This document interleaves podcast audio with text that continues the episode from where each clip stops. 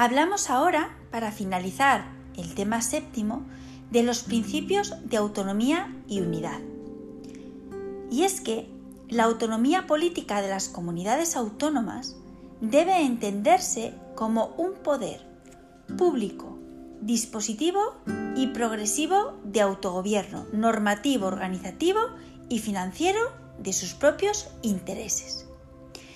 Lo que hay que entender aquí fundamentalmente es que soberanía del Estado y autonomía política de las comunidades autónomas se articulan como poderes públicos diferenciados pero complementarios.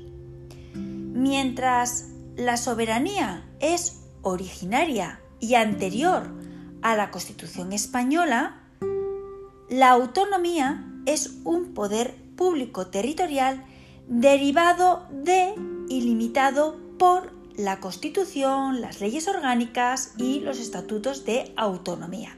Esta idea es fundamental, es decir, el carácter originario de la soberanía ¿eh? y el carácter derivado de la autonomía.